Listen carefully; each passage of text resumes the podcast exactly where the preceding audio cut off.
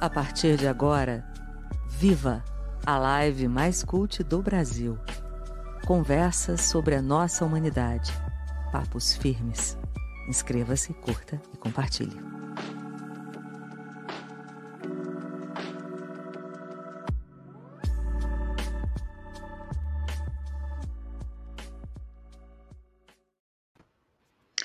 Boa noite, Brasil, nesse 9 de setembro de 2021. Respira Brasil. Boa noite, Ciro Gomes, a quem já agradeço a gentileza de estar aqui conosco em meio a uma agenda disputadíssima, porque esse livro já é um sucesso. Falaremos dele daqui a pouco. Seja bem-vindo a Minas, seja bem-vindo ao Brasil e ao mundo. Ciro Gomes, obrigada por estar aqui com a gente.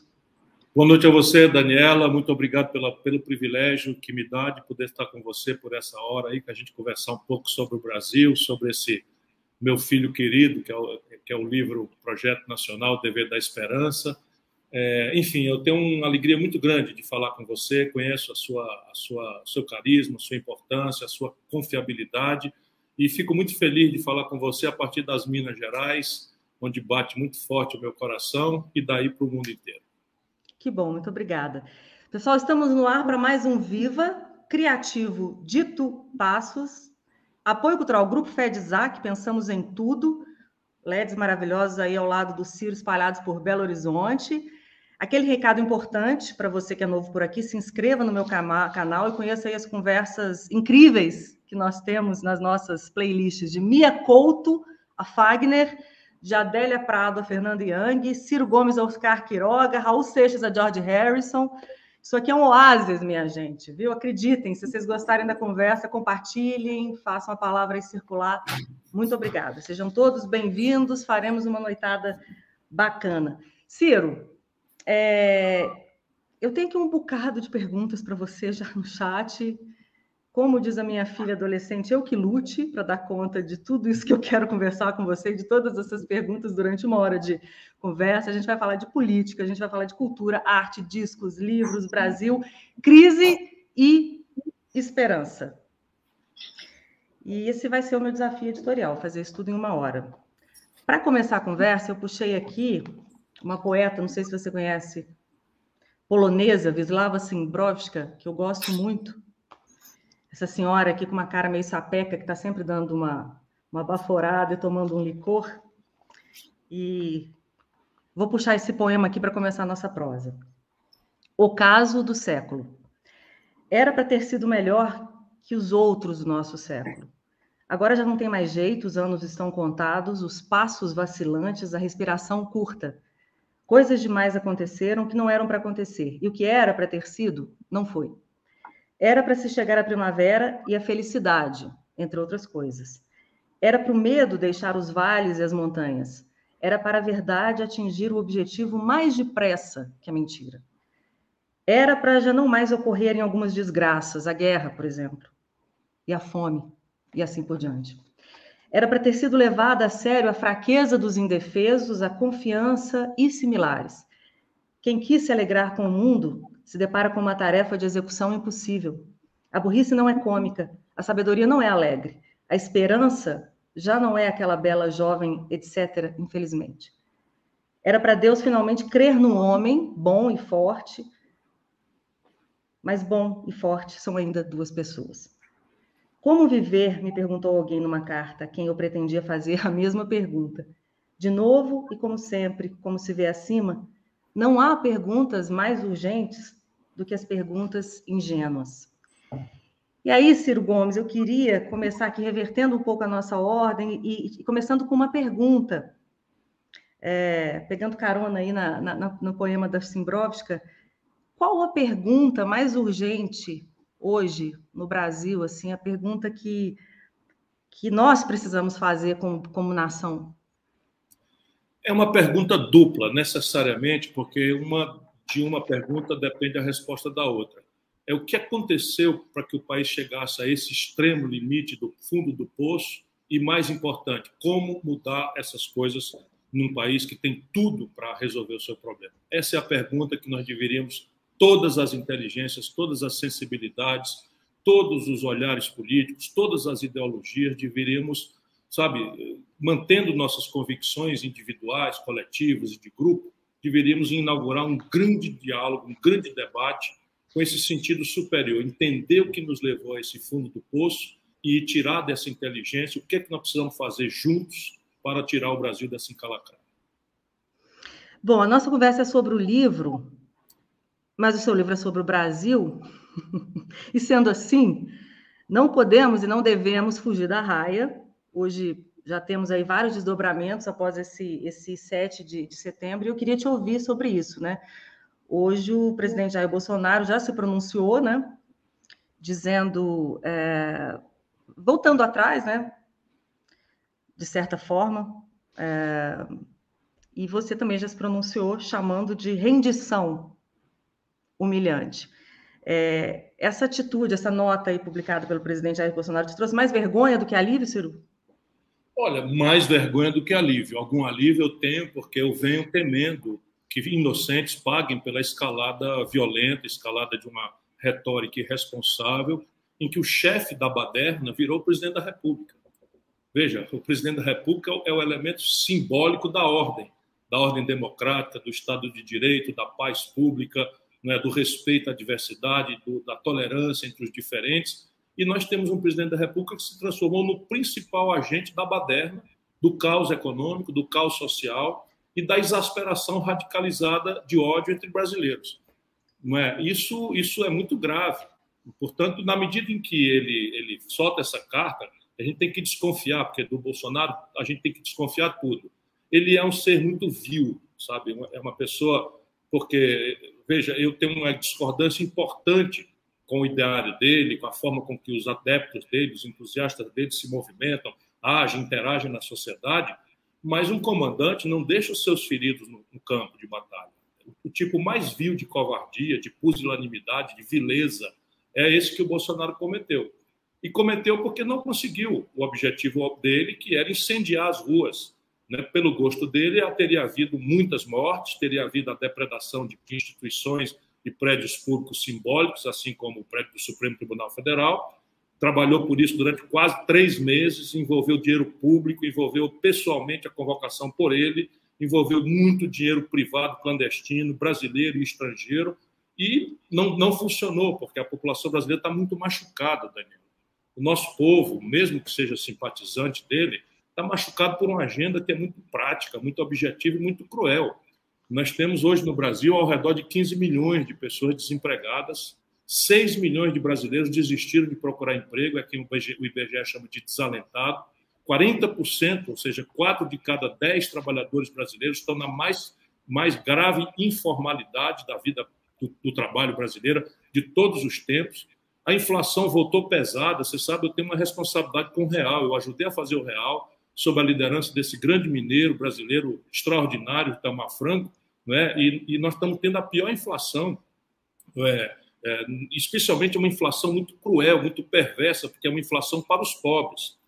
É uma inflação que, quando você se aproxima da cesta básica, vai para 11%, 12%, e quando vai para os aluguéis, quando vai para as tarifas de energia elétrica, quando vai para a tarifa, enfim, para o preço do, do, óleo diesel, que está entranhado no frete de tudo, chega a 34% em 12 meses.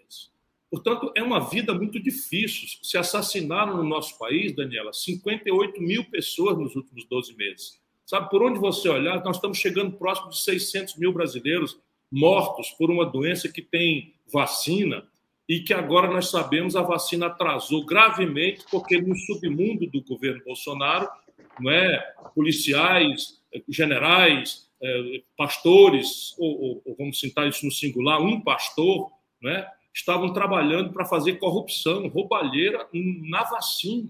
Eu que pensava com a minha longa vida pública já ter visto de tudo, jamais imaginei que eu fosse testemunhar e sentir essa, essa sensação de náusea, não é que eu senti quando tomei conhecimento, que duvidei que fosse possível verdade, não é? Mas era assim, atrasaram a vacina porque estavam preparando as dificuldades para vender facilidade e corromper, roubar dinheiro por superfaturando vacina. É muito problema para um povo, não é, para ver o dia no dia seguinte a, a sua estrutura política rasgada em, em, em, conflagrações odientas, superficiais, deixa que eu chuto, ódios, ódios tremendos, paixões infantis, e isso realmente me deixa aliviado que isso não tenha se desdobrado no que aconteceu. Mas eu acho que, que, que é muito mais provável que seja mais uma grande mentira do Bolsonaro, que na verdade é um grande covarde, é um pusilânime, é um vil.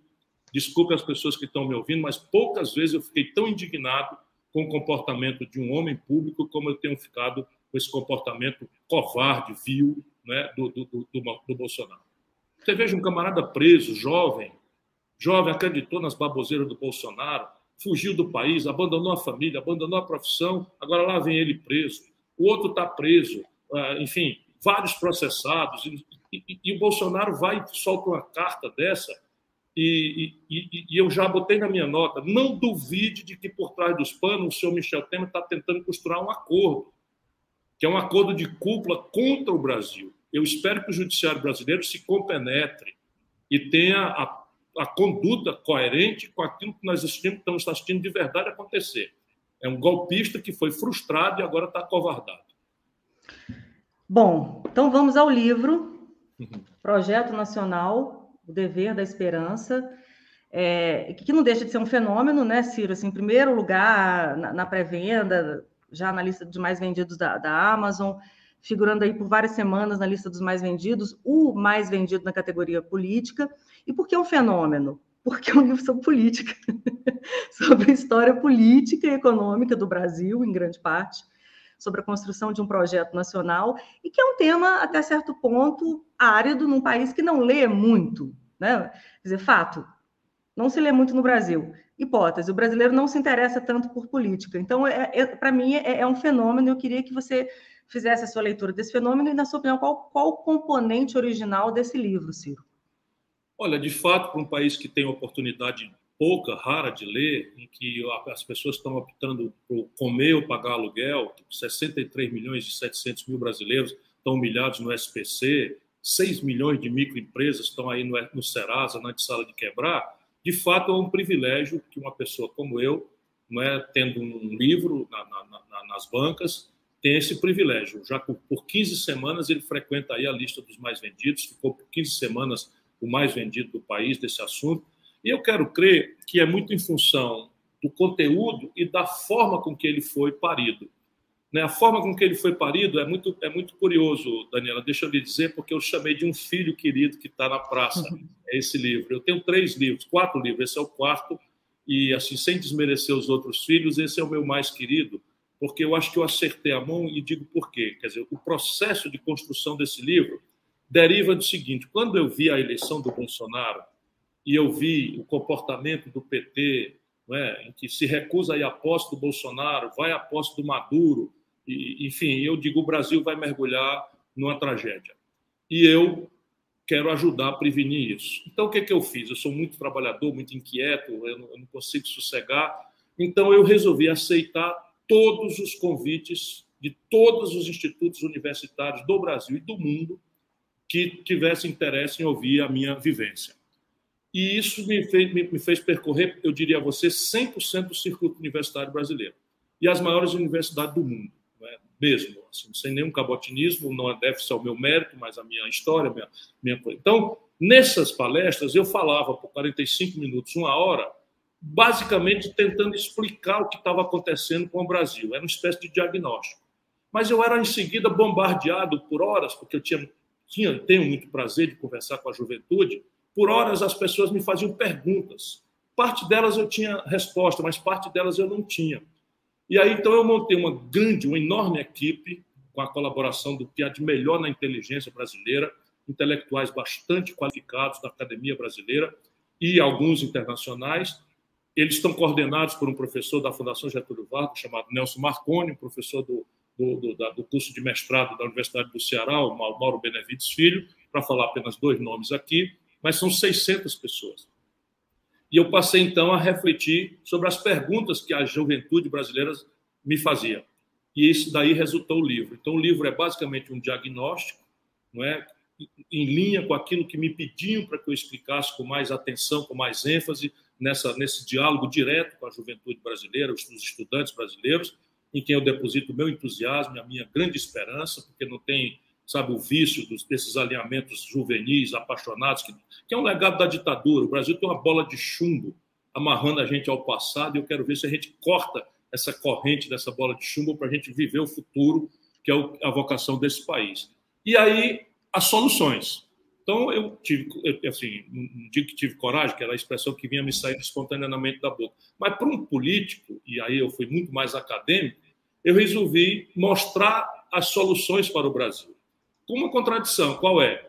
As ideias que estão aí, os que são hostilizados por elas, os interesses que eu eventualmente prejudico com esse conjunto de ideias, conhecem as ideias e trabalham diuturnamente para desqualificá-las e eu não tenho nenhuma ferramenta para mostrar a excelência dessas ideias, a não ser a vivência que eu tenho no Ceará e a minha história. Ex-governador, ex-prefeito, ex-ministro da Fazenda, ex-ministro da Integração Nacional, uma, uma vivência acadêmica como vice escola na Law School de Harvard, que é, enfim, e, e, e esse, esse, isso é o livro. E o conteúdo. Então, o conteúdo desse livro chega ao nível de detalhe eu levanto com muita, com muita, com muita precisão números, todo, todos os números que eu, eu falo muitos números, às vezes eu cometo imprecisão, aí querem desqualificar todo o, o, vamos dizer, o edifício inteiro do raciocínio, porque escorrega um número. Nesse livro não tem um, um número sequer que não tenha sido duplamente checado e indicado a fonte para que as pessoas possam ver, como tem links também, né, hiperlinks para as pessoas irem lá ver o conteúdo de onde vem. E aí está uma demonstração de que o Brasil é um, é um dos países que mais crescia no planeta Terra e, de repente, é o país que menos cresce no mundo. E a pergunta que se faz é: se o chão generoso é o mesmo, estamos falando das Minas Gerais, se o céu abençoado pelo Cruzeiro do Sul é o mesmo, e o nosso povo extraordinário é o mesmo, quem está fracassando é a política. Pois é, é, é, quando você fala isso, é inevitável a gente pensar no, no Stefan Zweig, né, que é um um austríaco que escolheu o Brasil para viver e que passou seus últimos anos de vida aqui no Rio de Janeiro e que tornou internacional essa expressão Brasil, país do futuro. Pagou caro por ela, inclusive, né? Pagou literalmente com a vida por essa expressão. É...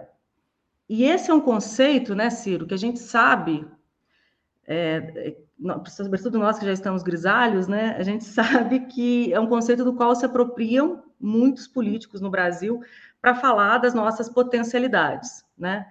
É, e se a gente pensar na história, você acabou de falar isso, o Brasil já foi o país que mais cresceu no mundo, ou seja, o futuro já passou por nós de alguma forma. Né? Falando do livro, é, eu queria te propor que a gente dividisse um pouquinho esse título aqui em duas partes, né? Você falou já do projeto nacional, é, dessa análise profunda que você faz de quase um século, né, de história, é, nas palavras do, do, do, Roberto Mangabeira Unguera, filósofo, alguém já perguntou por ele aqui, ele assina o prefácio desse livro, é, uma proposta de empoderamento dos brasileiros e das brasileiras. Você parte de uma análise, uma crítica, uma proposta, um projeto, como você disse, nacional de desenvolvimento. E eu me pergunto para você sobre essa primeira parte do título, depois vamos falar do dever da esperança, que é mais filosófico, talvez.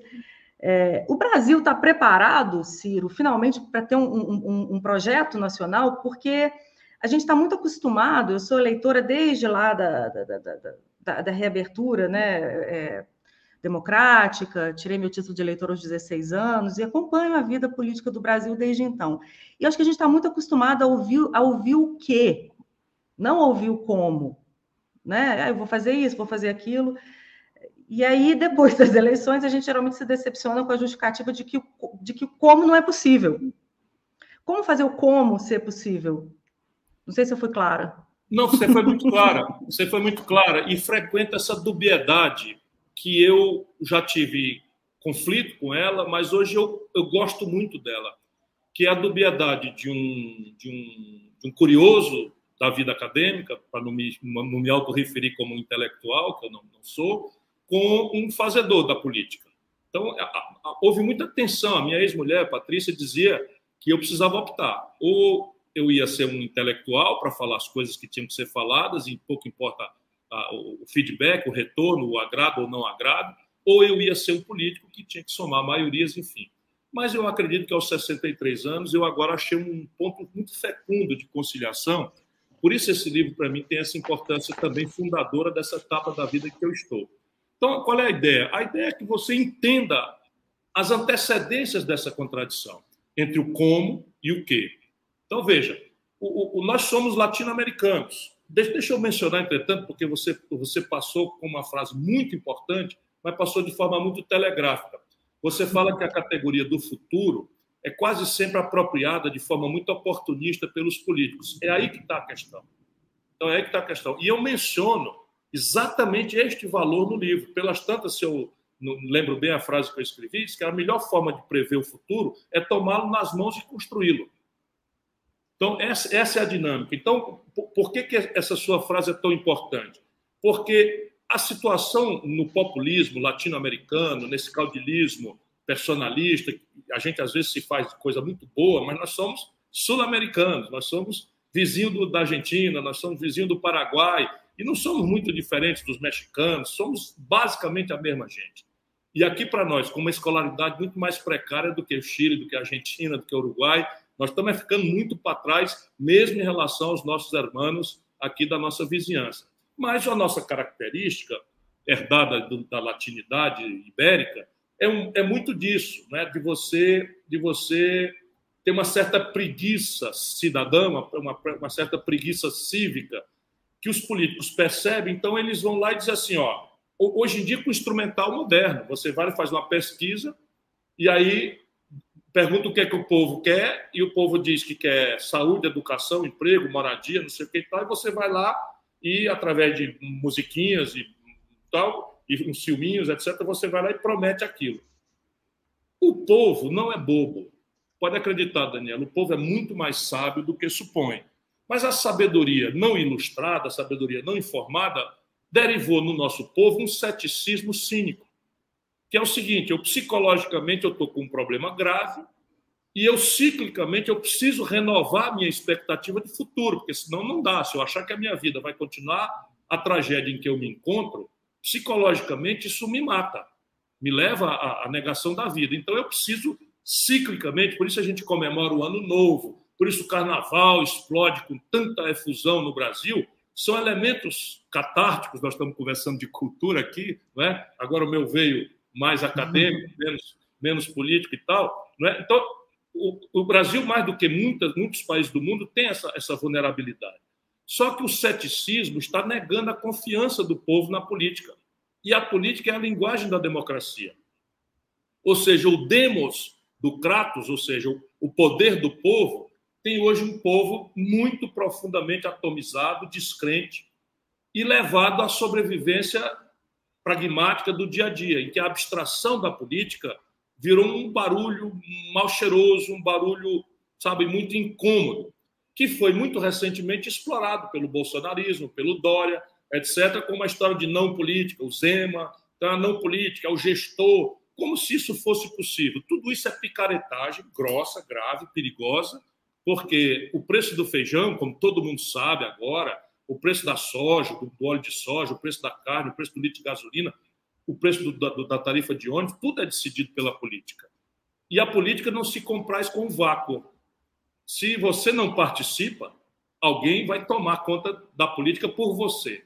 Como isso é cíclico, nós agora estamos num momento mais fecundo. Talvez seja um elemento indiciário também do êxito do livro é que você está vendo agora uma curiosidade muito grande da população, a partir dos mais jovens, com relação à inteligência do que está acontecendo com o país e, e, e é uma ansiosa pergunta se isso tem jeito. O suicídio é a maior estatística da história brasileira. Nós estamos no setembro amarelo, porque 47% dos jovens brasileiros perguntados em pesquisas dizem que vão, vão embora para o estrangeiro se tiver oportunidade.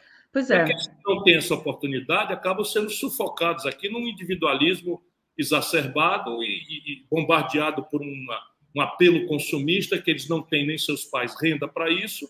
E aí se está produzindo toda uma geração de losers, de fracassados, de falso fracassados, porque isso não é fracasso, você não alcançar o padrão de consumo que o mundo quer que você alcance, é uma ilusão.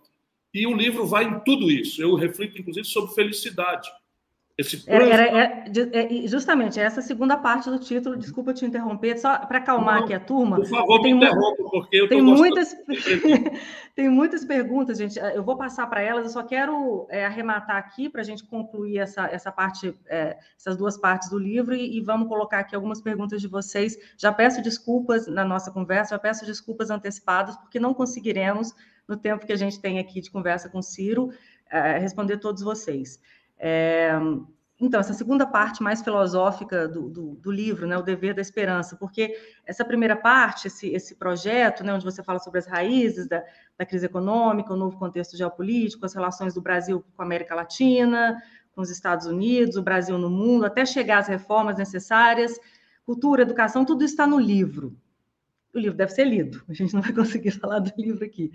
É, e eu queria, então, fazer, é, é conversar com você agora um pouco mais sobre essa abordagem mais filosófica, que eu chamo dessa segunda parte do título, né, que você propõe no livro, e que você já, já começou a falar sobre ela. Né? Você escreve, Ciro, sobre uma mudança geracional né, que aconteceu nas últimas décadas no mundo, né, a gente não está falando só do Brasil, obviamente, de um padrão de felicidade em um ambiente assim mais espiritual, até mais subjetivo, para a busca da felicidade concentrada no ambiente de consumo. E aí a sua, a sua conclusão, é, bom, pelo menos foi isso, essa é a minha interpretação, é que esse novo ambiente geracional nos leva à infelicidade. E aí uma das, uma das coisas que você aponta, um dos caminhos, é de uma reespiritualização da humanidade. Então a minha pergunta é, como a gente coloca de novo a felicidade em outro lugar? Vamos, vamos repartir com os seus espectadores. É, é telegráfico é, o raciocínio, mas eu acho que é fundador de toda a compreensão que eu tenho da luta política necessária hoje, com desdobramentos muito, muito práticos, como eu tentarei demonstrar. A questão básica é a seguinte: na minha geração, eu tenho 63 anos, eu vi esse trânsito acontecer. A minha geração, quando nós chegamos na universidade, quando a gente ficou adulto e tal, ser feliz era uma, era, era uma, era uma, era uma busca espiritual. Não estou falando de religião, embora a adoração ao divino possa também fazer parte disso. A minha geração tinha uma perplexidade muito fecunda com relação ao divino. Eu tinha uma influência importante da, da juventude franciscana, da, da pastoral universitária, da, da, enfim, da teologia da libertação. Era, era uma coisa, mas era, é, a gente queria ser feliz na insurgência revolucionária. Não é? A gente ia para uma assembleia de estudante, é, era felicitante. E olha que parecia que era um risco, etc., mas a gente, sabe, a gente se sentia potente para encarar a vida. Derrotar a ditadura era uma questão de tempo.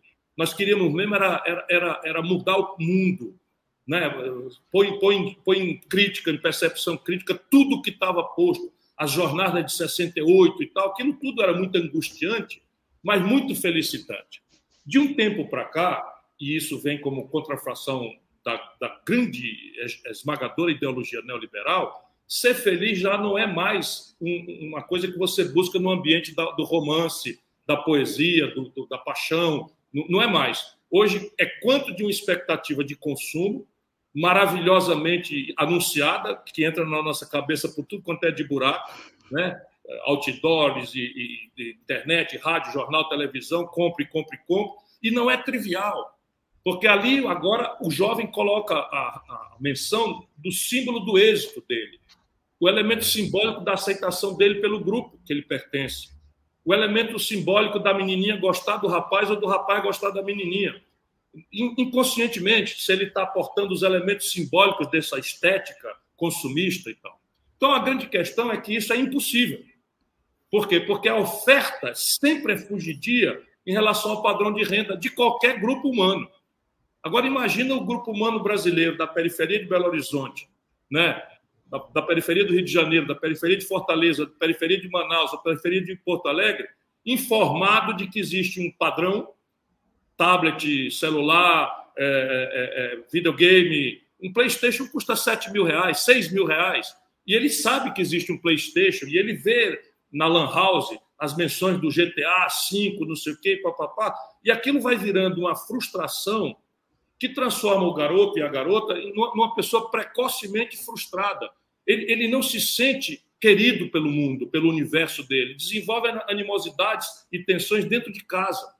Porque os pais, ou a mãe, basicamente, que os pais estão indo embora nessa disruptura que está desmontando a família brasileira, ou a família mundial, assim como a conhecemos, gerando uma guerra cultural que, que é muito mal entendida por certos grupelhos de esquerda sectária e que não tem nada a não ser um elitismo arrogante de achar que o nosso povo não tem, vamos dizer, a formação devida e acha que tem que ser ensinado de forma brutal, de cima para baixo, com essas pedagogias tudo, tudo lixo puro, de, de, de, pessoas que basicamente só são fascistas do outro lado, fascistas com sinal trocado, que não tem nenhuma empatia, nenhum amor verdadeiro, nenhuma compaixão à vida real do nosso povo.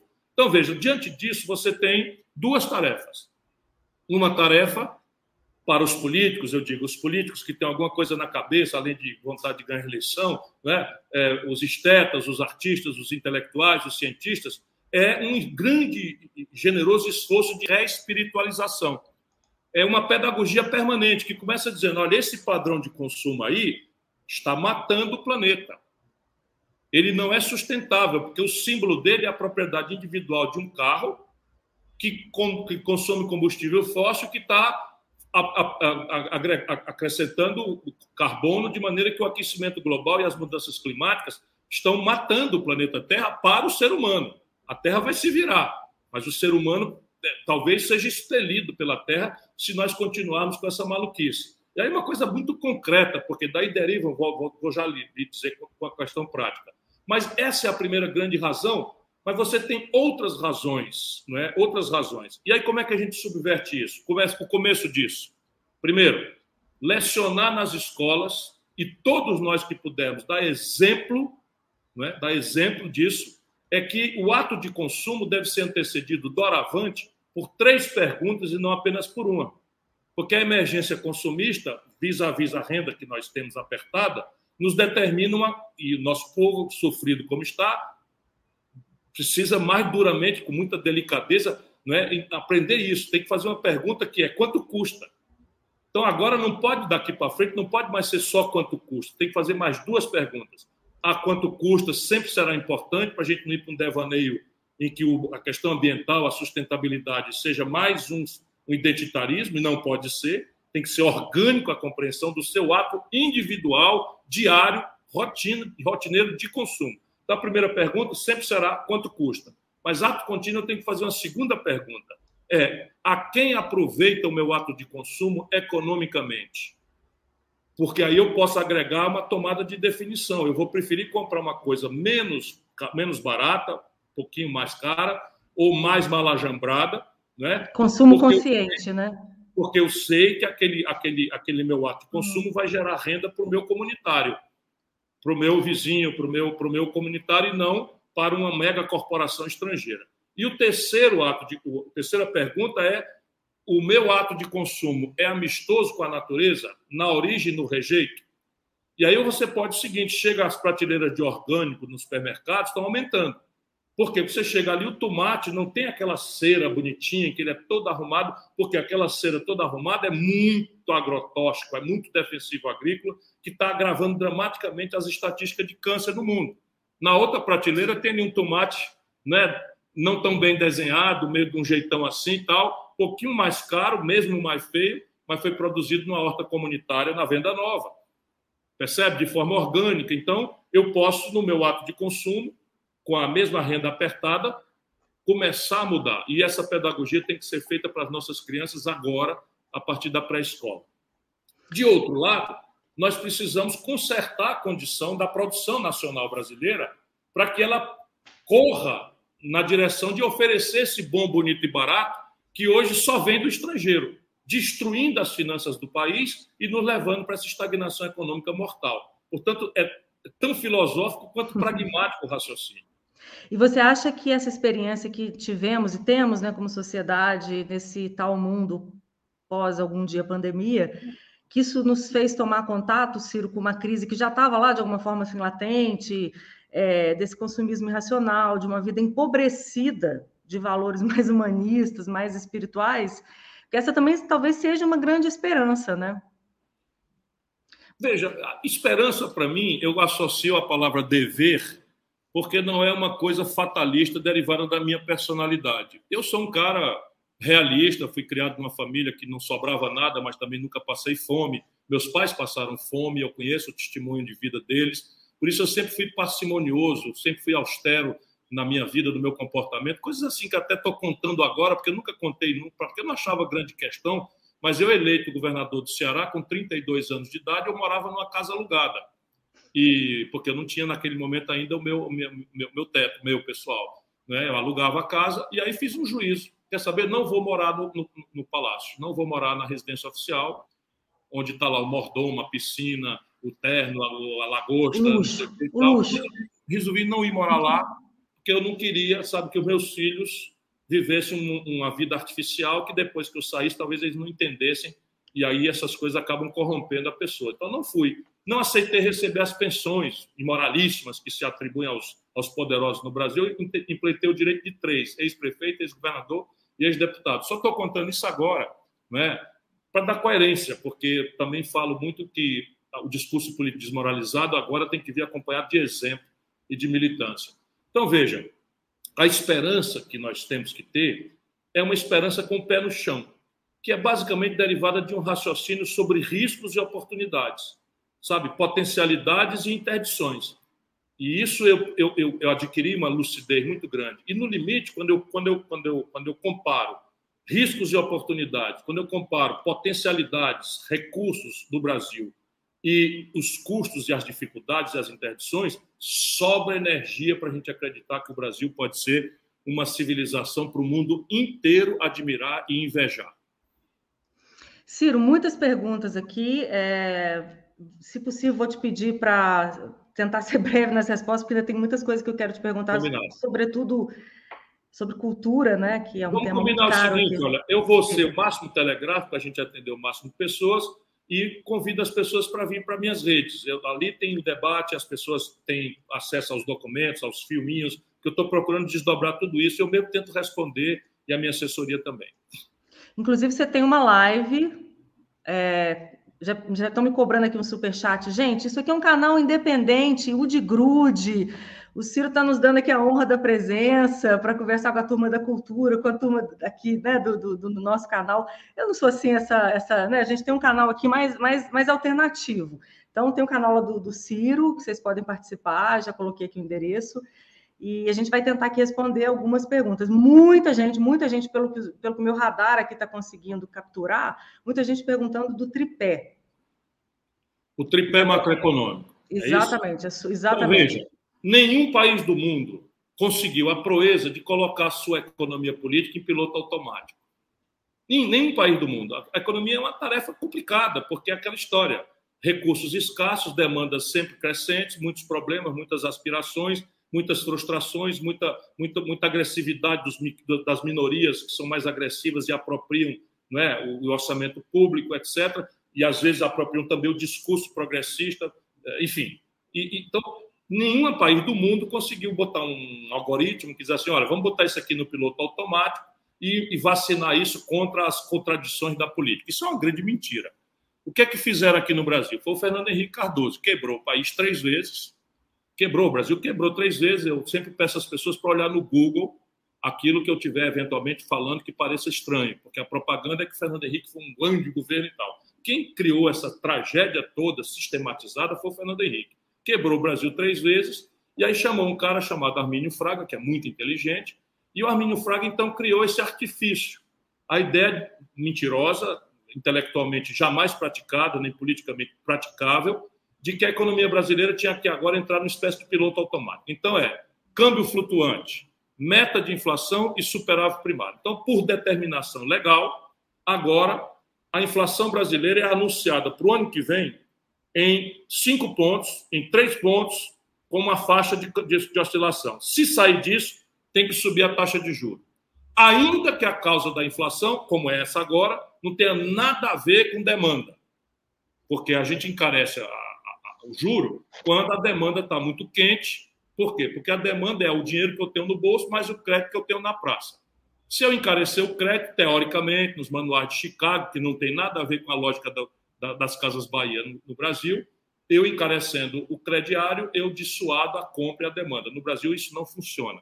E a razão do Brasil não é excesso de demanda, nós estamos, pelo contrário, no, no consumo das famílias, está mais deprimido da história.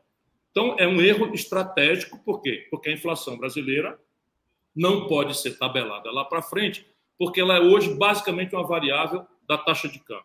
Aí vamos lá, o segundo elemento é câmbio flutuante. Então, o que é câmbio flutuante? Ora, descobrimos lá atrás, no real, que aquele negócio de tentar tabelar preço não funcionava. Então, cruzado, cruzado 2, plano colo, plano Brescia, plano não sei o quê, todos fracassaram, porque quando você acabava a inflação num dia, você desfazia as cadeias produtivas, porque o preço do pano tinha acabado de subir, o preço da confecção ia subir amanhã, veio um congelamento, o pano estava lá em cima, a confecção lá embaixo, não tinha mais pano, não, ou ninguém mais podia vender a confecção, e, e, então se desfaziam as cadeias produtivas. Então, o que, é que eles descobriram? Que se você controlar um preço da economia, esse preço contamina mais cedo ou mais tarde todos os outros, que é o preço do dólar. Por quê? Porque eles descobriram que a economia brasileira se internacionalizou de um jeito tal que quando a gente vai na farmácia e compra um remédio, esse remédio vem do estrangeiro, 80%. Quando a gente pega um celular, o celular todo ele estrangeiro. Quando a gente dirige um carro produzido em Betim, aí do lado de Belo Horizonte, 80% desse carro vem do estrangeiro. As peças, o valor econômico do carro, 80% vem do estrangeiro. Todos os bens de capitais, toda a química fina, todas, todas a, a, a nossa ótica, toda a nossa informática, tudo vem do estrangeiro. E aí é o seguinte: se eu controlo no estrangeiro um preço das coisas, em dólar, eu controlo todos os outros preços. Só que essa taxa de câmbio, ela flutua realmente pela lei da oferta e da procura. Se tiver muito dólar e pouca gente querendo e podendo comprar dólar, o preço do dólar em real cai. O oposto também é verdade. Porém, no caso brasileiro, diferente dos manuais que o Armínio Fraga leu, a taxa de juros enche o Brasil de dólar. E, e aí sobra dólar no mercado financeiro, o dólar, o real se valoriza muito, fica mais barato você sair de Belo Horizonte para Miami do que ir para Fortaleza e todo mundo tem aquela sensação de que ficou rico, de que melhorou de vida e o país não tem os dólares para pagar. E aí quebra. Então, isso é o que está acontecendo com o Brasil, por conta dessa, dessa, desse tal tripé macroeconômico. Superávit primário. Então, repare, eles dizem o seguinte: que o Brasil tem que ter uma sobra de dinheiro no fim do ano, entre o que o governo arrecada e o que o governo gasta. E isso agora está obrigado com teto de gasto por 20 anos, em que eu só posso gastar o que eu arrecadei o ano passado, mais a inflação. Ora, explodiu uma pandemia, Daniela. Só para você ver a aberração, parece que é Deus ensinando por, por, por, por lições muito amargas esses loucos não podem fazer isso com o nosso país. Aí vem uma pandemia, sabe quanto é o rombo na conta brasileira? 650 bilhões de reais. Isso é cinco vezes o maior da história. Estão quebrando o Brasil. E aí arrocha com teto de gastos, solta o juro para aumentar muito, aí aumenta os privilégios dos militares com Bolsonaro, os, generais que tinham ganhar 25 passaram a ganhar 32 mil reais na hora da reforma da Previdência, que arrochou o povo, o trabalhador, os grandões receberam aumento. E aí onde é que vai o teto de gasto? Espreme o teto de gasto naquilo que interessa para o povo, o investimento. Nasce 2 milhões de bebês por ano no Brasil, e o Brasil está proibido por 20 anos de melhorar a atenção materna infantil, o pré-natal, só para dar um exemplo prático de onde começa a loucura que esses caras fizeram. Então, isso tem que ser tudo jogado na lata do lixo, com muito cuidado. Por quê? Porque a pior mentira é a meia-verdade. Então, os valores que essa trend persegue são valores corretos. A forma de perseguir esses valores corretos é que está errada. Então, inflação, tem que controlar a inflação. Não é? Conta pública tem que ser equilibrada, não pode estar gastando mais do que arrecada indefinidamente. Né? E câmbio, o câmbio tem que ser um preço realista. A gente não pode estar nem artificializando o câmbio para ficar mais barato importar, nem artificializando o câmbio para ficar mais barato exportar artificialmente. Ciro, só já que você está nesse assunto, muita gente aqui perguntando do combustível, do preço do combustível, e aí tem uma pergunta. É, e tem até uma pergunta no, no, no na, na, que eu colhi das redes sociais: qual a estratégia imediata para desatrelar de uma vez por todas o preço do combustível do Brasil do preço do dólar? Só para todo mundo saber, isso é uma reunião do Conselho de Administração que acontecerá no dia 1 de janeiro de 2023, se eu tiver a oportunidade de servir esse grande país. É isso, é uma reunião do Conselho de Administração em que o acionista majoritário vai determinar uma nova política de preços. Qual é essa nova política de preços? É a política de preço que todo mundo pratica. Só para você entender, Daniela. Uhum. O mundo inteiro pratica preço como? A puro custo. Né? Vamos lá, vamos montar um sanduíche. Eu quero ver que todo mundo entenda isso. Vamos montar um sanduíche. Quanto é que custa um sanduíche na Savassi? Então chega ali no dogão da Savassi, tem lá o pão, a salsicha, que no caso linguiça mineira, que é a melhor de todas do planeta Terra, e aí tem o queijo, de Minas também, cada qual mais, mais qualificado. O pão de queijo. Aí, enfim, vamos montar o sanduíche. Acabou de apurar o custo, eu boto o preço da energia, o preço da manteiga, o preço do óleo, boto 10%, que é o lucro, das, o lucro para remunerar a minha, minha atividade. Então, é custo mais lucro, é o preço do dogão, tá certo? Do sanduíche. Como é que a Petrobras fazia? Assim. Quanto é que custa tirar um barril de petróleo do pré-sal? Custa 8 dólares. 8 dólares antes dos impostos. Bota tudo quanto é de imposto junto, custa 25 dólares, isso vai variando. Né? Então, você vai me ver falando 30 dólares, 28 dólares, mas é porque o preço vai variando. Né? Então, o Brasil tira um barril de petróleo por 8 dólares, e aí, ao invés da gente cobrar do brasileiro 8 dólares mais um lucro da Petrobras razoável para ela amortizar o capital, para fazer novos investimentos, o que, é que essa gente fez a partir do governo Michel Temer? Agora a Petrobras tira um barril de petróleo por 8 dólares, abre o computador do presidente lá da, da Petrobras e vê quanto é que esse, do, esse barril de petróleo que ela tirou por 8 dólares valeria se fosse ser vendido lá em Roterdã, onde funciona o mercado de varejo de petróleo mundial. Então, naquele dia, os americanos mandaram matar um general iraniano, o petróleo é a commodity mais sensível de todas, aí vai de 130 dólares. O camarada esquece que custou 8 dólares o barril e manda cobrar do povo brasileiro, espoliando, porque é um monopólio na prática, 130 dólares, compreende? Essa é a primeira coisa. Então, estão cobrando o petróleo não pelo custo que ele custa produzir no Brasil e a remuneração natural da Petrobras, mas pelo preço de oportunidade que teria se fosse vender lá fora. Segunda razão, nós paralisamos um terço da capacidade de refino do Brasil e suspendemos um programa de investimento que foi anunciado com grande pompa na Bolsa de Nova York. Portanto, foi rompimento de contrato, que era a refinaria premium do Maranhão refinaria Premium do Ceará, é, é, Guamaré ia ser aperfeiçoado, Guamaré no Rio Grande do Norte, Comperge no Rio de Janeiro, nós iríamos ter 100% de capacidade de refino de todos os tipos de petróleo, especialmente o petróleo mais pesado que vem do pré-sal, processado no Brasil. Refinar é, é tirar do petróleo, produzir gasolina, querosene, é, querosene de aviação, querosene, é, é, gás de cozinha, né, etc. O que é que estes senhores, eu ia dizer canalhas e tal. O que é que estes senhores estão fazendo? Pararam 30%, suspenderam os investimentos da Petrobras e paralisaram 30% da capacidade de produção de gasolina, querosene de aviação, óleo diesel e gás de cozinha das refinarias da Petrobras e explodiram a importação em dólar 80% só molecagem dos Estados Unidos. Para o Bolsonaro, bancar o vassalo, o baba-ovo, o, puxa-saco do, do, Donald Trump.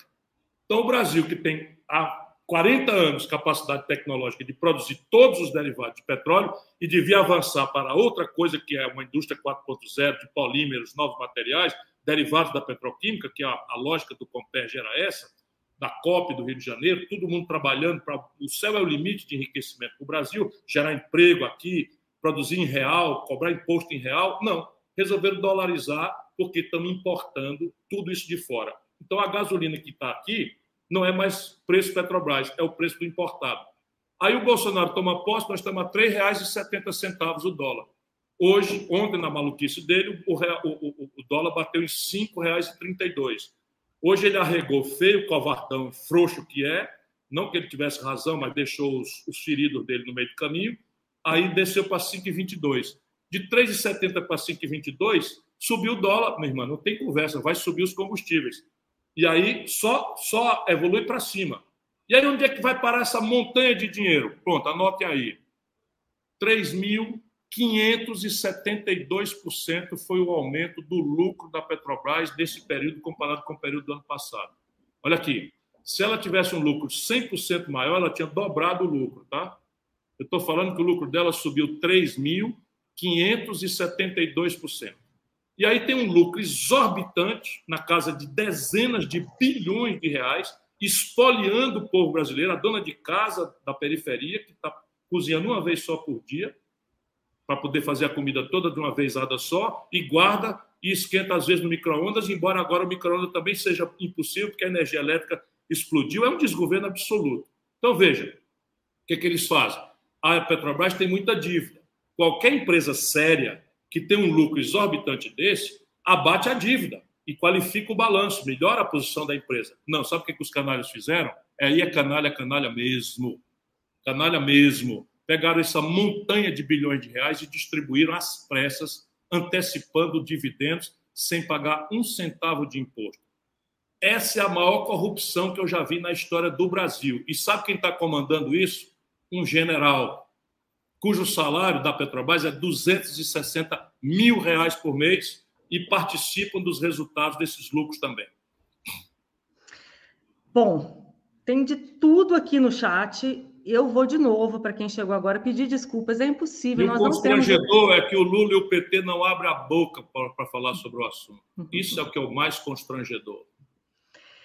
Ciro, então, tem de segurança nacional, a hum, agronegócio, passando por vários assuntos, mas é, eu peço desculpas aqui à turma do, do, do, chat, eu quero muito falar sobre, a gente não tem muito tempo mais, é, e eu quero muito falar sobre cultura com você, né? Muito importante. Aliás, é um tema que não costuma interessar muito aos, aos políticos no Brasil, em que pese, claro, a relevância e a urgência né, de questões como educação, saúde, segurança pública, economia, claro, mas a cultura, eu acho que ela tem um papel, é, quero te ouvir sobre isso, que vem sendo assim desvalorizado continuamente no Brasil, né? E que é um papel é, na afirmação né, de, de, uma identidade e também um papel como setor, né, dentro dessa concepção da economia criativa, é, dos bens simbólicos e, portanto, inesgotáveis, né?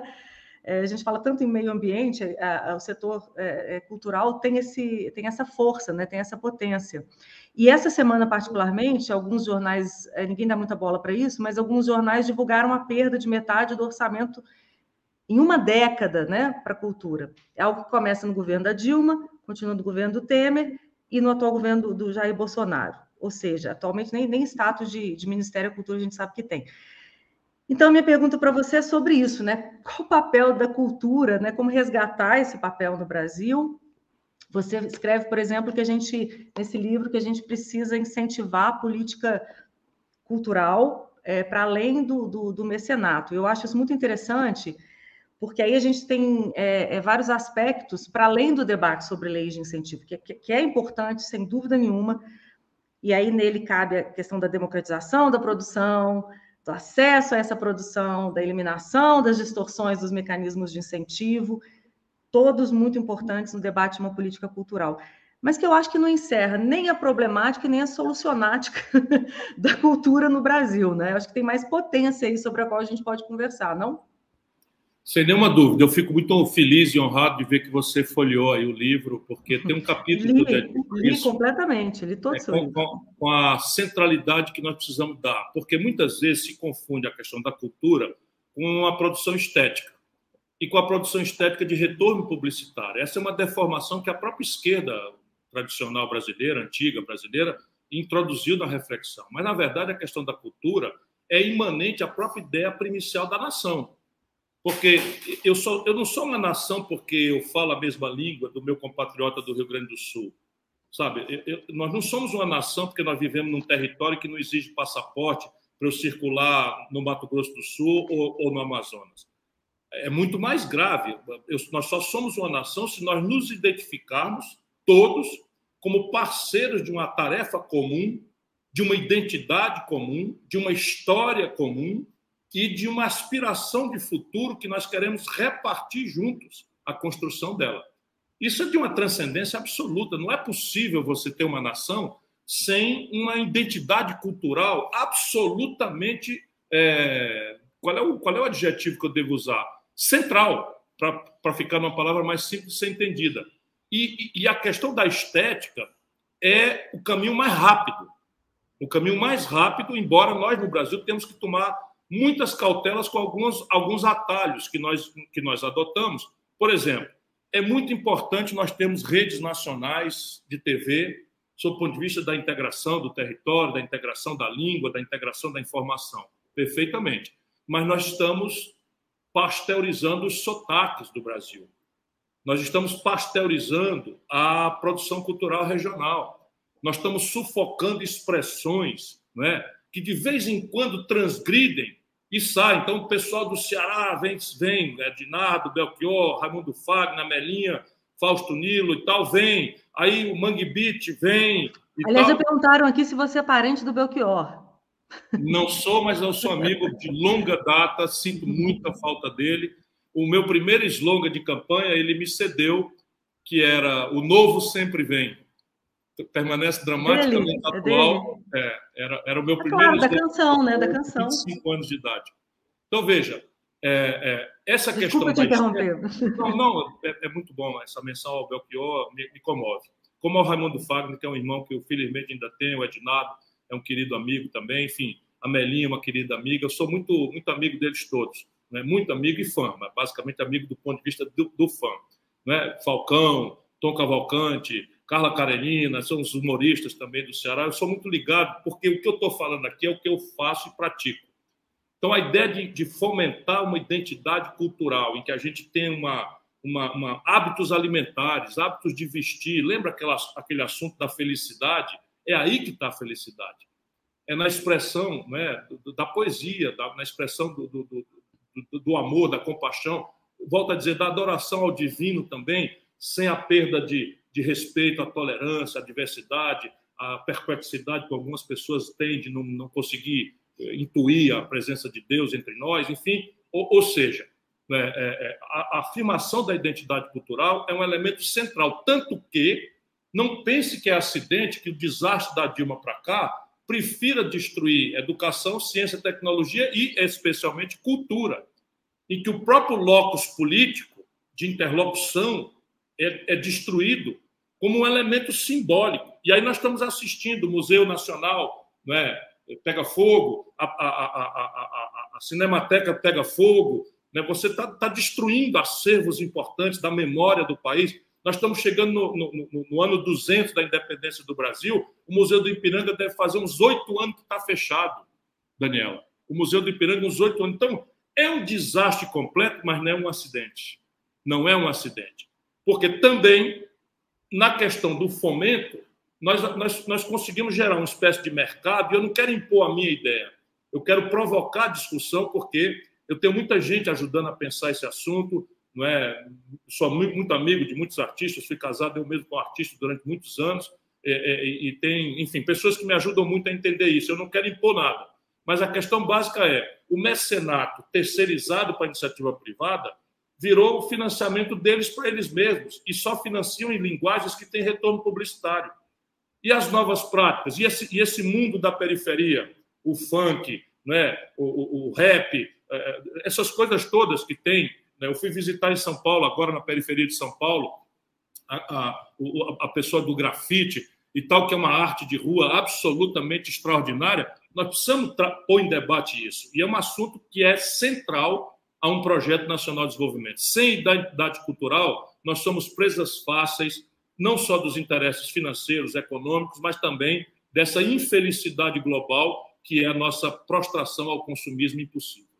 É, e me parece sempre também é, que, que, que, que, sobretudo a política no Brasil, tem uma visão muito caolha, né, muito míope da, da, cultura, porque a cultura, a arte, né, assim como o meio ambiente, né, como a educação, faz parte de um caminho de evolução social, né, de justiça, de solidariedade, que faz parte, acho que, de um anseio planetário. A gente está tá, tá, tá percebendo isso, quer dizer, eu acho que a, que a cultura ela tem um papel é, sempre ignorado, né, é, e fundamental na construção de, de um projeto humanista para o Brasil. Né? Se a gente quiser mudar essa tradição violenta que nos acompanha ao longo da história, eu acho que eu, eu sempre enxergo a cultura como esse caminho é, é, ignorado né? Por, pelas nossas políticas públicas de, de, humanização, de construção, né? de uma sensibilidade que, que nos afaste dessa brutalidade né? do, do da, que, é, que a gente, se, infelizmente, se habituou aquilo que eu chamo de reespiritualização da humanidade passa centralmente por uma, por uma, uma, uma, uma grande valorização da cultura e das suas expressões nas artes, nas estéticas. Bom, eu quero fazer uma provocação. Estava te ouvindo falar sem falar, porque eu me apaixonei ah. aqui. Desculpa, Daniela. Sem falar de que hoje é uma frente de empregabilidade inimaginável, né? A economia criativa ou a indústria do audiovisual, metida games, até cinema, né? Vídeo, etc. Filminho de celular. Isso é, é, é uma coisa absolutamente extraordinária. E nós que temos uma, uma, uma tradição, uma, uma, força muito grande, ainda resistente, caramba, nós inventamos cinema novo, que é uma linguagem muito cara, o cinema. Referência no mundo inteiro, né? Foi ganhar festivais na Europa. É. Né? Você tem, tem isso tudo está aí, isso tudo está aí, né? E, e a gente precisa fomentar, valorizar isso, e é onde a gente recolhe. E veja, quando o país decai, decai tudo. Quando o país se reencontra, se reconcilia, para você ver o centro da questão cultural, tudo parece maravilhoso. Né? É impressionante o cinema novo, a bossa nova, né? bicampeonato brasileiro de futebol, 58 62, tudo aconteceu ali ao redor do período Juscelino Kubitschek, que foi a hora, em que o Brasil experimentou seus auges de desenvolvimento. É, eu quero tocar em você, com você, numa, numa um assunto um pouco polêmico em relação à cultura, né, que a gente tem na agenda, nessa agenda hoje, uma pauta identitária muito influente, seja nos editais, né, nas políticas públicas e mesmo no debate nacional. E ontem eu, eu, você trata disso, inclusive num dos capítulos do seu livro, que eu li todo, Ciro Gomes. Eu vi, eu estou vendo. que você trata justamente é, do, do enfraquecimento das pautas universais. E ontem, eu acho que ontem você falava em uma entrevista sobre um erro da esquerda, e você, de novo, não estava falando só do Brasil, de ter até se refugiado né, né, é, numa causa identitária que colide um pouco com a moral popular. Acho que foi assim que você, que você se referiu. Queria que você desenvolvesse um pouco esse tema, que eu sei que não é simples, que é delicado, não é simples nem fácil, é, mas eu acho que a gente pode falar né, de uma transição histórica, de uma luta por é, direitos igualitários, portanto universais, e você escreve sobre isso, inclusive, para uma luta por direitos, é, por uma pauta mais identitária, né? por direitos é, de minorias, absolutamente legítima essa luta, claro, mas que também pode conduzir a, a, a uma acentuação de diferenças. Né? Então, eu queria que você desenvolvesse um, um pouco isso. Eu sei que é um debate delicado, né? mas enfim, basicamente, estamos aqui para isso. Eu tento refletir que o papel da esquerda moderna é desenvolver um conjunto de novas institucionalidades que compreendam não é, a, a, o que está acontecendo. A, a, principal compreensão necessária é que o trabalho, tal qual o conhecemos, o, sobre o qual o Karl Marx elaborou, sobre o qual Lenin, os, os eurocomunistas elaboraram, e que é um trabalho que compreendemos desde a Revolução Industrial, ele está sumindo da vida humana. Então, o trabalho, as, as tecnologias têm um efeito de disruptura tão grave que o trabalho tal qual o conhecemos, não é, vai ser uma realidade absolutamente extinta entre muito, dentro de muito pouco tempo.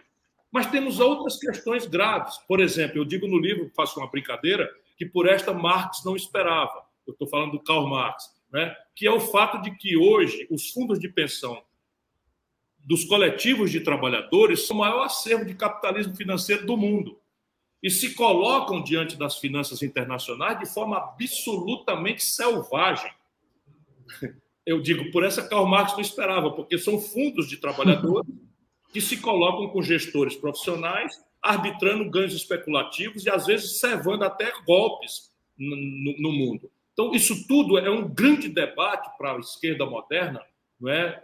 se dedicar a ele.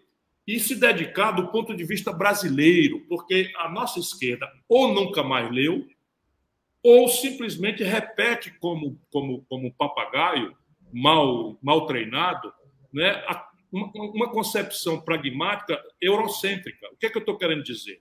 E essa é a pergunta específica que você me faz.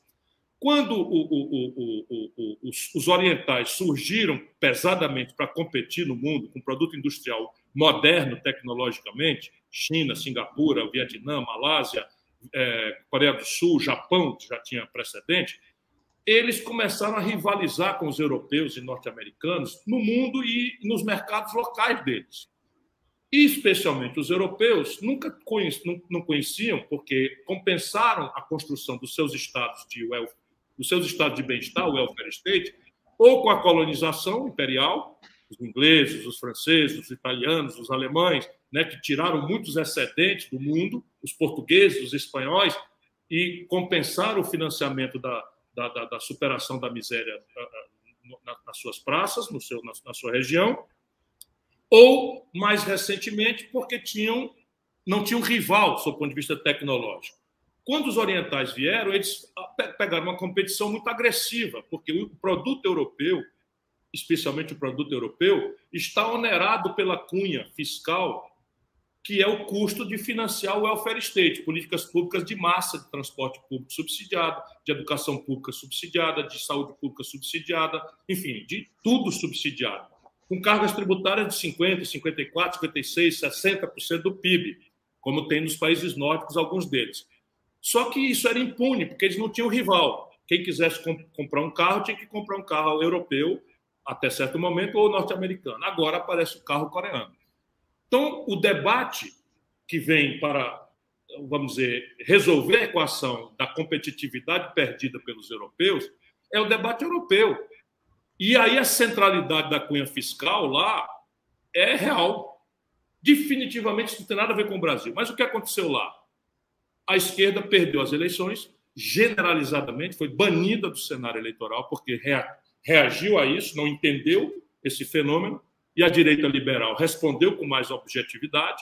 Só que, na sequência, a luta para desmontar o welfare state começa a apanhar o povo numa economia estagnada, com desemprego em massa, especialmente entre os jovens, agravado pela horda de imigrantes que vem das guerras que eles europeus fazem e das descolonizações recentes que também promoveram.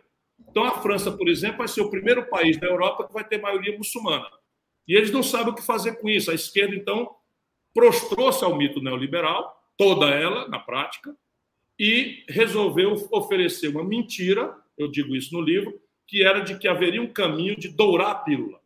Então, a única diferença entre uma esquerda e uma direita europeia é que a direita europeia quer fazer o dogma neoliberal acontecer com casca e tudo, e a esquerda quer fazer acontecer com dourando a pílula, humanizando o caminho, que é uma mentira pior do que a outra.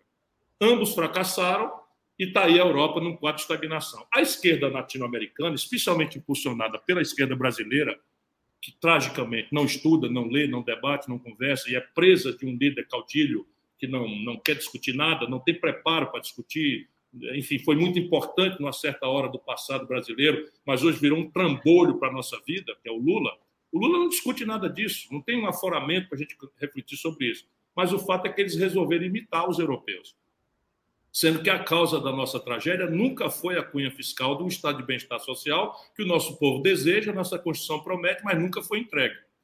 Então a tarefa agora é a gente ordenar um quadro novo, institucional, em que a gente pode ser um pioneiro experimento no mundo, facilitado agora porque esse dogmatismo neoliberal foi desmoralizado, a pandemia enterrou debaixo de sete palmos qualquer, não existe mais um defensor, tirante deste alucinado desse Paulo Guedes, ninguém mais no mundo defende essa coisa tosca que, que, que o consenso do Washington representou e que o PT implantou no Brasil, com políticas sociais compensatórias para atenuar e pior, com a cooptação das estruturas de representação da sociedade civil, quebrando a lógica em que a representação fala pela base, pressionando os governos, agora as instituições da sociedade civil brasileira fazem propaganda do governo para a base. E aí pega as entidades estudantis defendendo corrupção. E, Ciro, e... desculpa te interromper, mas assim, a gente só tem mais 10 minutos. É, vamos, prorrogar mais um pouquinho. Uai, por mim, a gente fica aqui mais uma hora falando. Pô, assim. esse uai aí então ganhou mais Mas eu sei que a sua agenda está tá complicada, você já tem aí uma, uma, um evento depois. As pessoas estão. Eu, eu, queria muito falar sobre educação com você, muita gente pedindo, não vai dar tempo. É, a gente tem as nossas prustianas aqui para encerrar, já tem gente pedindo até para cantar. Vai nas minhas redes, vai nas minhas redes, tem muita reflexão é, sobre isso. Pois é, e, e aí vocês podem perguntar. Tem uma live agora toda terça-feira que é o Isso. Ciro Games, no canal do Ciro Gomes, de que eu já coloquei aqui, vou colocar de novo. Todo mundo sabe, todo mundo está aqui, obviamente já sabe, mas não custa colocar. Toda terça-feira, que horas? 19h30, né? 19h30. E lá vocês podem explorar outros assuntos. Gente, uma hora falando sobre o Brasil, obviamente, seria um tempo né, impossível da gente atender todas as demandas. Mas eu queria te fazer uma pergunta antes das pruxianas. A gente só tem 10 minutos. É, uma pergunta, se você me permite, um pouco mais, mais pessoal, uma pergunta até que o Caetano lhe fez, que eu gostaria de, de lhe fazer também. Essa lenda que te acompanha, né, de que você seria um homem machista, e eu pergunto isso não apenas por ser mulher, mas porque eu, é eu percebo que é um tema que retorna, inclusive retornou recentemente nas eleições passadas, é, em que você foi até vítima de fake news, né, em função disso. É, eu queria te ouvir, ouvir sua leitura desse episódio, tem um episódio há 20 anos atrás que, enfim, é, propiciou né, o surgimento dessa lenda. E para te perguntar se você acha que foi algo totalmente distorcido ou se você percebe uma mudança, né, que é até geracional, é, dessa lenda, né, de que você seria um homem machista. Veja, uma mulher me deu uma lição muito preciosa em relação a eu próprio me entender nessa contradição foi a Nilce. A Nilce foi reitora da, da, da, Universidade do Rio de Janeiro e, e, eu brincava muito com ela, nós éramos colegas ministros, e ela me disse, olha, Ciro, dá para ver claramente que você não tem nem mais remotamente o traço de machista, mas você reproduz cultura. Porque eu brincava com ela, reproduzia piadas, etc, etc. E aí caiu a ficha. Ninguém, ninguém mais tem que falar o que é ficha. E aí eu aprendi. Porque existe uma coisa, eu nunca fui machista mesmo. Nunca fui. Pelo contrário, criado por uma mãe extraordinária, uma, uma, uma, intelectual sofisticada que me abriu a porta dos livros, da poesia, enfim, da sensibilidade. A vida inteira, não é? é eu, eu, eu, eu, tive pelas mulheres o maior respeito, o maior carinho, a maior atenção. E, e tem os gestos práticos que não dá para você amoldar hoje, é só olhar para o passado. Eu não fui prefeito da quinta maior cidade brasileira. Qual foi a minha prática? Mais da metade do orçamento administrado por mulheres lá em 1988, numa capital do Nordeste, onde o, o, o patriarcado, né, o patriarcalismo, é um traço relevante da cultura, enfim, a formação. É, e não é por maldade, é, é uma formação né, que vem ali de proteger a mulher, de não sei o quê, que no limite é machista. Mas é um patriarcado, e é a minha origem, a minha formação, vem dessa daí. Mas eu já era um cara ilustrado e mais da metade do orçamento da quinta cidade brasileira, em 1988, foi entregue a mulheres pela primeira e única vez na história da cidade. Depois eu fui governador do oitavo estado brasileiro, que é o Ceará. Mais da metade dos secretários eram mulheres. Do ponto de vista de orçamento, muito mais da metade dos secretários eram mulheres. E aí, coisas práticas. Eu criei o Conselho Estadual dos Direitos da Mulher, eu criei a PM Feminina, enfrentando lá uma resistência da, da Polícia Militar pesada, criei a PM Feminina do Ceará, criei uma casa de passagem para apoiar as prostitutas e ajudei as a criar a associação delas na minha sala, no, no, no auditório do meu, do meu gabinete, como forma concreta, porque eu, eu, lembro no dia 8 de março, que é o Dia Internacional da Mulher, eu mesmo elaborei um, um, um, um anúncio de página inteira nos jornais, que era a mídia mais importante na época, com a fotografia das mulheres e a frase era minha. Eu dizia: a melhor forma de homenagear as mulheres é repartir com elas o poder. E isso é a minha prática. Agora, reproduzir cultura, fazer contar piada machista, rir de piada machista, eu já já aconteceu muitas vezes, até que eu aprendesse, né? E foi essa grande bobagem, porque eu fui perseguido, perseguido violentamente e fiz falei coisas sérias e fiz assim, agora vou fazer uma gracinha. Aí fiz uma piada com a minha mulher, extraordinária mulher do meu lado. E imediatamente disse, é uma brincadeira, não adiantou nada, nem adiantou eu pedir desculpas e tal. Mas veja. Inclusive, inclusive ela explicou isso. Agora, é, é, é, repare bem o que eu vou te dizer agora. Eu sempre achei interessante, porque é que eu quero dizer algo que me chamou a atenção é, é, é, pela minha própria experiência como mulher e com esse tema que a gente está falando da Patrícia Pilar, que na época era, era sua esposa, que é, se declara até hoje sua eleitora, inclusive, é já veio a público, é, que já veio a público dizer dessas distorções, e sempre me chamou a atenção que mais ou menos na mesma época desse, desse, desse episódio da, da, coletiva, né, eu, eu tive um diagnóstico de câncer também, como Patrícia Pilar teve, é, encarei um longo tratamento e, e, o que sempre me chamou a atenção, na mesma época, a sua presença em plena campanha, cancelando compromissos, acompanhando exames ao lado dela, né, durante o tratamento de câncer. Ela que foi uma das primeiras mulheres do Brasil a assumir esse diagnóstico, a se expor com a cabeça nua, falar de prevenção, e era uma mulher que tinha um companheiro do lado. E a gente 24 sabe... horas por dia E vou é... dizer, não era por nenhuma outra razão, senão por um amor profundo e verdadeiro. E, e, um companheiro que, estatisticamente, essa informação eu tenho, porque é, passei por isso e conheço né, essas estatísticas, um companheiro que nem sempre permanece ao lado da mulher quando ela recebe o diagnóstico de câncer. E, e, e eu acho, eu acho muito, muito curioso que isso não seja tão. É, mas deixa para lá, num país de, de, de corruptos e incompetentes, eu ter que me explicar de uma piada de péssimo gosto pela qual me desculpei há mais de 20 anos atrás é quase uma medalha. Então vamos às prustianas. Perguntas que reza a lenda para encerrar finalmente aqui, finalmente porque eu sei da sua agenda, porque a turma aqui já está brava da gente terminar a live. É, as prustianas, que são perguntas que reza a lenda, revelam um pouco sobre a alma das pessoas. Então vamos lá, um livro, Ciro Gomes, que marcou assim a sua vida de leitor. 100 anos de solidão, Gabriel Garcia Marques. Um disco que não sai da sua vitrola. Um disco que não sai da minha vitrola. Todos os discos do Fagner. Já te pediram para cantar aqui, hein? Você pode terminar a live cantando. Tem um coração dividido entre a esperança e a razão. Uma grande figura Perdão, histórica. meu irmãozinho. Imagina, uma grande figura histórica. Winston Churchill. O nada existe? o nada existe como negação do tudo, senão tudo também não existiria.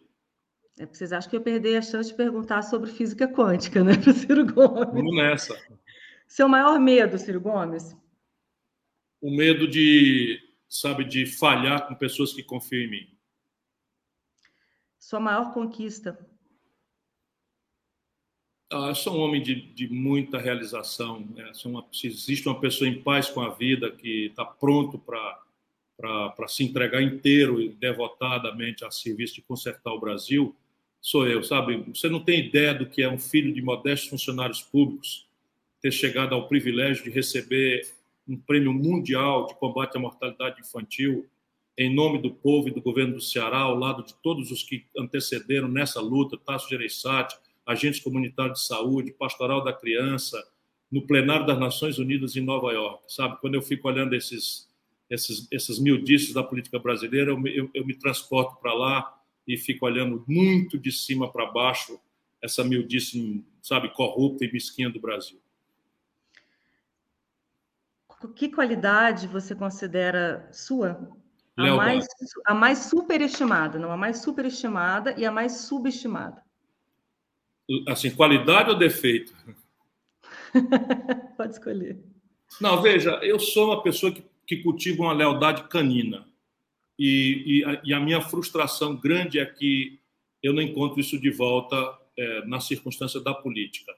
E aí a mentira, a enganação, a palavra quebrada na política ainda me chocam, apesar de toda a minha experiência e malícia. Sua ideia de felicidade plena, última pergunta. Lá vai variando, você sabe, é uma coisa muito íntima. Felicidade plena é pode ser, sabe, dar um mergulho no mar com o Gael, meu, meu filho caçula, é, dar um beijo na Gisele, a minha mulher que, que, que, que cuida de mim, que, que, que minha, minha parceira, sabe, é, ouvir uma música nova do Fagner, de novo falando nele, mas ouvir, né, sabe, ir para uma peça de teatro, dos grupos de teatro que há em Fortaleza, sem apoio de nada, fazendo coisas lindíssimas. Para mim, a felicidade é isso. E a felicidade suprema é, sabe, daqui uns cinco anos, sair pela porta da frente como um cara que mudou a história do Brasil. Ciro Gomes, muito obrigada a você e toda a sua equipe gentilíssima pela presença. Live do Cirão, ou Ciro Games, toda terça, estreou nessa, nessa semana agora, dia 7 de setembro, sempre às 19h30, com convidados especiais, no canal do Ciro Gomes aqui no YouTube. Projeto Nacional Dever da Esperança, já esse fenômeno editorial aqui, não só na Amazon, gente, mas nas pequenas livrarias também, nas grandes livrarias. Obrigada, Ciro. Obrigada a todos aqui que compareceram. Prazer conversar com você. Daniela Zupo, muito obrigado a você. Você está cada vez mais qualificada, sempre lhe admirei e hoje muito feliz de você ter me dado a oportunidade de ser chato. Ou seja, falar longamente sobre coisas que precisam que a gente reparta com o povo brasileiro como um todo, mas especialmente com o jovem brasileiro que vai nos ajudar a mudar tudo isso. É o dever da esperança. É o dever da esperança. Obrigada, Ciro. Obrigada Obrigado. a todos. Boa noite.